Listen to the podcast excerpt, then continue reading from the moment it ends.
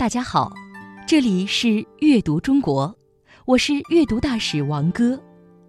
今天带给大家的诗是唐朝诗人杜甫的《春望》。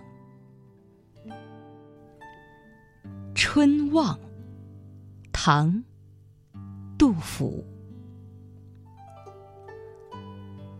国破山河在，城春。草木深，感时花溅泪，恨别鸟惊心。烽火连三月，家书抵万金。白头搔更短，浑欲不胜簪。国家被攻破，只有山河依旧。春天来了，长安城内人烟稀少，只能看到草木丛生。难过的时候，对着繁花流泪；听到鸟叫，也会感到惊心动魄。战火已经连烧了数月，家里音讯全无。一封家书比万两黄金还有价值。愁白了的头发，越挠越少，简直不能插上簪子了。杜甫，字子美，唐代伟大的现实主义诗人。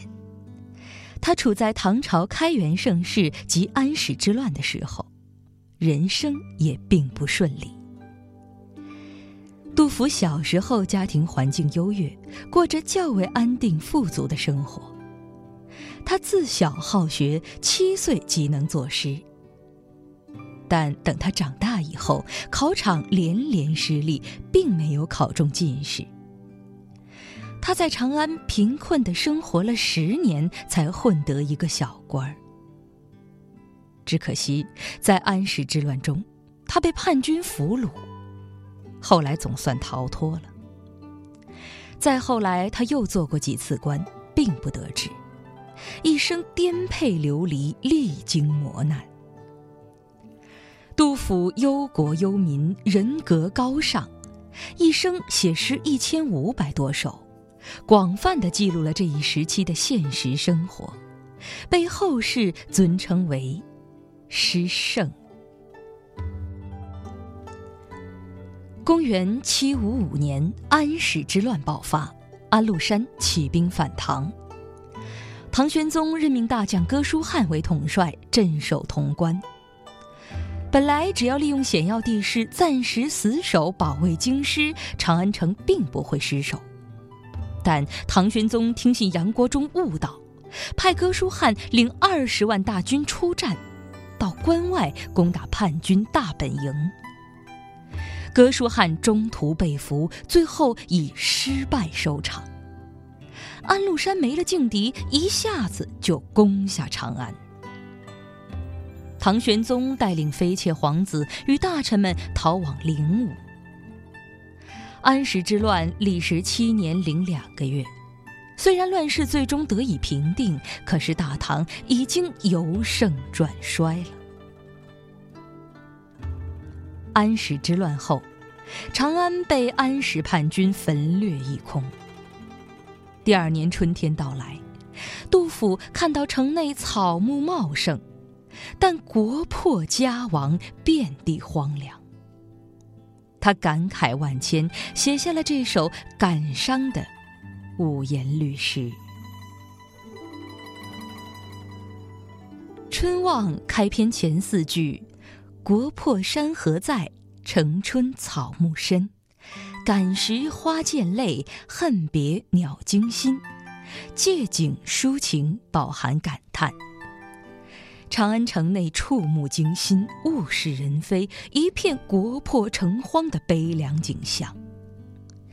花鸟本是人们欣赏把玩的对象，但因在这特殊的时刻，却让诗人见了反而落泪惊心。诗的这前四句都统在“望”字中。可以想象，诗人由看景而感伤，然后低头沉思，自然地过渡到后半部分，思念亲人。烽火连三月，家书抵万金。诗人从侧面反映战争给人民带来的巨大痛苦，令人唏嘘。而结尾两句“白头搔更短，浑欲不胜簪”，写诗人那愈来愈稀疏的白发，连簪子都插不住了，表现诗人对国家深深的忧虑。诗歌全篇情景交融，感情深沉，不愧是诗圣之作。这首诗对仗工整，格律严谨，诵读时要语气激昂，速度稍缓，充分展现出诗歌忧国忧民的悲愤情绪。国破。山河在，城春草木深。感时花溅泪，恨别鸟惊心。烽火连三月，家书抵万金。白头搔更短，浑欲不胜簪。这里是阅读中国，我是阅读大使王哥，感谢大家的收听。